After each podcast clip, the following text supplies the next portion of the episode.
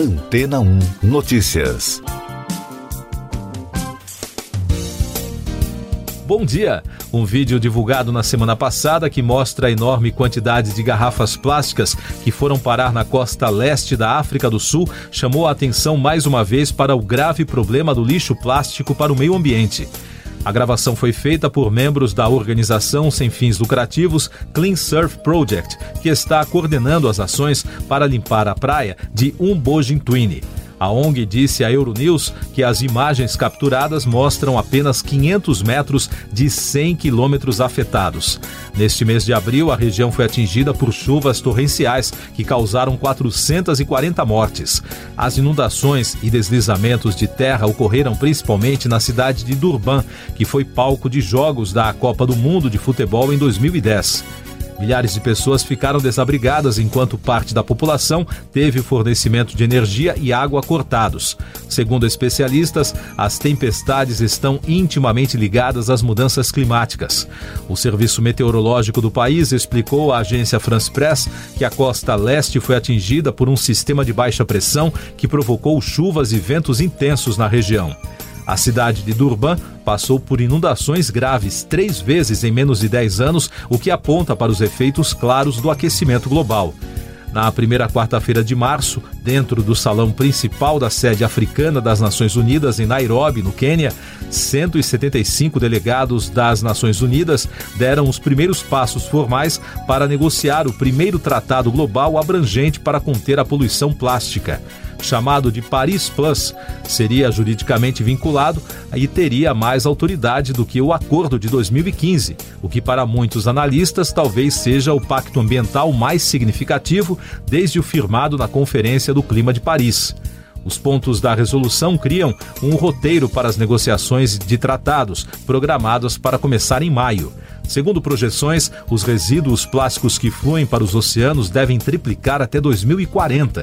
Portanto, um tratado global pode ser a melhor esperança para o mundo conter uma crise internacional de resíduos plásticos. O problema proliferou nos últimos anos e foi documentado em todas as partes do mundo. Com isso, à medida que a produção de plástico aumentou, crescendo mais rápido do que a produção de qualquer outro material, a questão dos resíduos assumiu uma urgência maior. Essa situação, por sua vez, atraiu amplo apoio de todos os lados para um tratado global. À medida que duas propostas foram divulgadas, uma pelo Peru e Ruanda e outra pelo Japão, o apoio cresceu pelo mundo. Quando os negociadores se reuniram na capital do Quênia em fevereiro deste ano, os que apoiaram publicamente um tratado global incluíram mais de 300 cientistas, mais de 140 nações e quase 100 líderes de empresas multinacionais, incluindo alguns dos maiores usuários de plástico, a Coca-Cola, a PepsiCo e a Unilever. Os cientistas já alertaram sobre a gravidade do problema do lixo plástico para todo o mundo. 40% do produto fabricado hoje são para embalagens. Globalmente, apenas 9% dos plásticos são reciclados. Dessa forma, tanto o desperdício quanto a produção estão em alta. Entre 1950 e 2020, a produção de plástico, que é feita a partir de combustíveis fósseis, aumentou de cerca de 2 milhões de toneladas por ano para pouco mais de 500 milhões de toneladas. E a tendência é que a produção deverá crescer ainda mais para 1 bilhão de toneladas até 2050. Por outro lado, o consenso está crescendo entre cientistas, ativistas e políticos de que, para realmente reduzir o crescimento dos resíduos plásticos, a produção deve ser reduzida. Já a indústria discorda. E daqui a pouco você vai ouvir no podcast Antena 1 Notícias. Elon Musk fecha acordo para comprar Twitter. Rosa Weber dá 10 dias para Bolsonaro explicar perdão a Daniel Silveira. Arma de ex-ministro Milton Ribeiro dispara acidentalmente em aeroporto de Brasília. O empresário Elon Musk fechou acordo para comprar o Twitter numa negociação estimada pelo mercado financeiro em 44 bilhões de dólares. Segundo analistas, o negócio, que ainda precisa da aprovação dos acionistas e de órgãos regulatórios, deve ser concluído ainda neste ano. Para a compra, a plataforma com mais de 215 milhões de usuários passa a ser uma empresa de capital fechado, ou seja, a companhia não vai mais oferecer ações na bolsa. Após a notícia do acordo, as ações do Twitter dispararam mais de 5% na Nasdaq em Nova York e na Bolsa Brasileira a valorização passou dos 7% a R$ 126,46 cada. A notícia da venda da rede social teve grande repercussão. Por aqui, o portal UOL informou que o Ministério Público Federal avalia questionar o escritório da empresa no país se a compra da plataforma pelo bilionário provocará mudanças nas políticas de combate à desinformação na plataforma. Segundo a reportagem, o ofício será elaborado dentro da apuração sobre como as plataformas digitais lidam com fake news. Musk já fez críticas aos limites impostos pela rede social sobre questões polêmicas. A ministra Rosa Weber, do Supremo Tribunal Federal, deu 10 dias para que o presidente Jair Bolsonaro explique o indulto concedido ao deputado federal Daniel Silveira. Na avaliação da relatora, o processo tem especial significado para a ordem social e a segurança jurídica. O congressista foi condenado na corte a oito anos e nove meses de prisão por estimular atos antidemocráticos. Na mesma determinação, a ministra também abre prazo de cinco dias após a resposta do presidente para que a Advocacia Geral da União e a Procuradoria Geral da República se manifestem sobre o caso. No Rio de Janeiro, o juiz federal Carlos Ferreira de Aguiar, da 12ª Vara Federal, abriu prazo de 72 horas para o governo se manifestar em uma ação popular que questiona a graça presidencial. Os pedidos são praxe no judiciário e servem para as partes se manifestarem no caso. Em depoimento prestado na noite de segunda-feira à Superintendência da Polícia Federal do Distrito Federal, o ex-ministro da Educação, Milton Ribeiro, disse que disparou uma arma de fogo acidentalmente no aeroporto Juscelino Kubitschek, em Brasília. Os estilhaços do disparo, que aconteceu por volta das 5 da tarde, quando o ministro estava no balcão de uma empresa aérea, feriram uma funcionária da Gol sem gravidade. Essas e outras notícias você ouve aqui na Antena 1. Oferecimento Água Rocha Branca. Eu sou João Carlos Santana e você está ouvindo o podcast Antena Notícias, trazendo informações da Covid no Brasil e no mundo. O laboratório indiano Serum Institute of India, considerado o maior produtor de vacinas do mundo, interrompeu a produção da versão da vacina anti-Covid-19 da AstraZeneca, devido à queda na demanda. Durante um evento econômico, o CEO do Serum, Adar Punavala, chegou a sugerir que as doses sejam doadas para quem quiser levá-las. O laboratório é também o maior fornecedor do programa global COVAX para os países pobres. No Paraná, dados preliminares da Secretaria de Estado da Saúde, coletados na segunda-feira, apontaram que a região não registra mortes em decorrência da Covid-19 desde sexta-feira, dia 22. Os dados são do Sistema Estadual Notifica Covid, enviados pelos municípios e podem sofrer alterações. Além disso, 360 municípios, ou seja, mais de 90% do estado, não registraram mortes pela doença este mês e 98 estão sem óbitos pela doença desde o ano passado. No Rio de Janeiro, o Comitê Científico da Prefeitura recomendou a suspensão da exigência do passaporte da vacina em toda a capital. A decisão foi baseada no atual cenário epidemiológico na cidade, que se mantém favorável e estável. A medida pode ser alterada caso haja mudança na situação.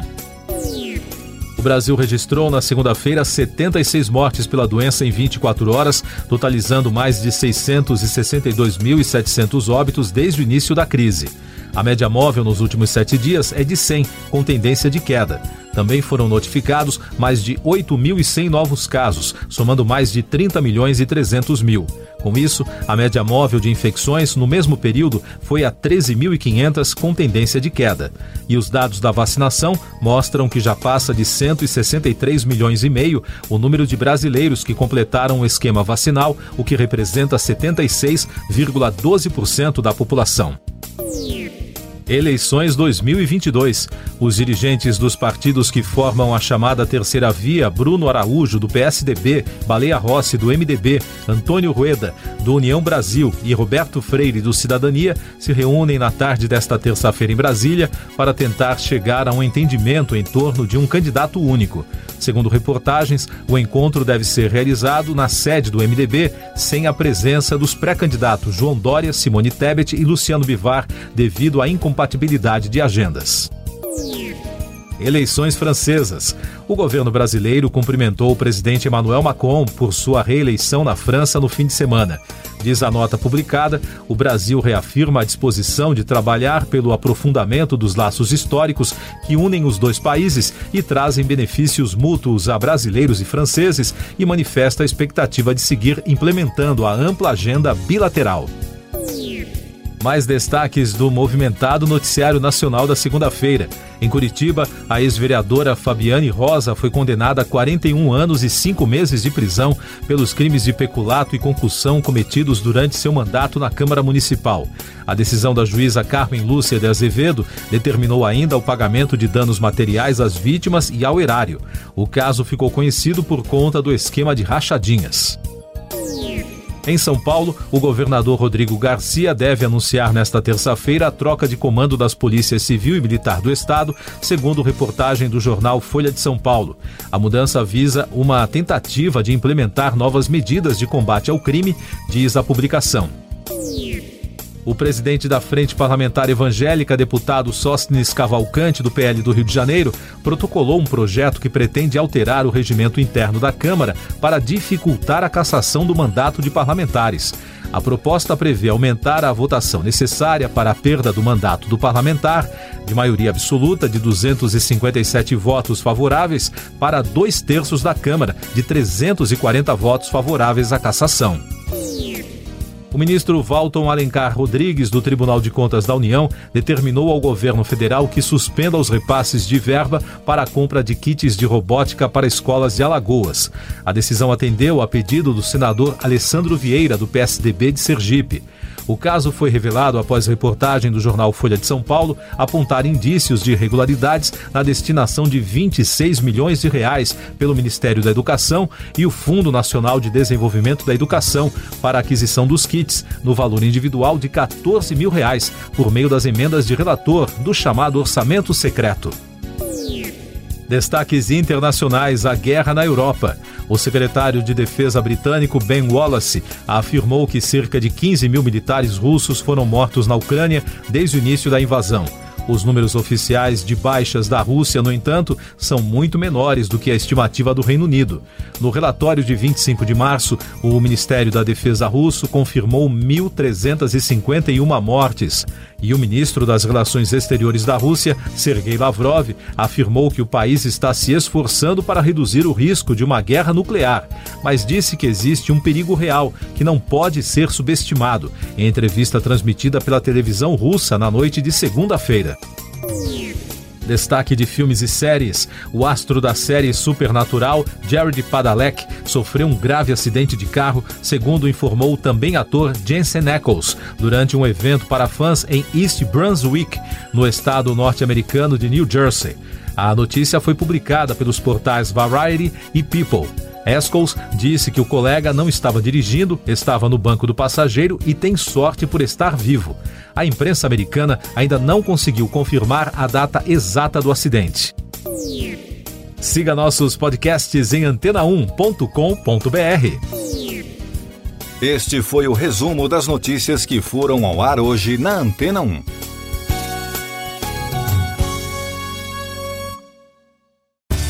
Depois de tanto conteúdo legal, que tal se hidratar com água rocha branca? O consumo regular de água durante o dia traz benefícios para a saúde, como, por exemplo, manter a pele bonita e hidratada. Rocha Branca, da fonte direto para sua casa.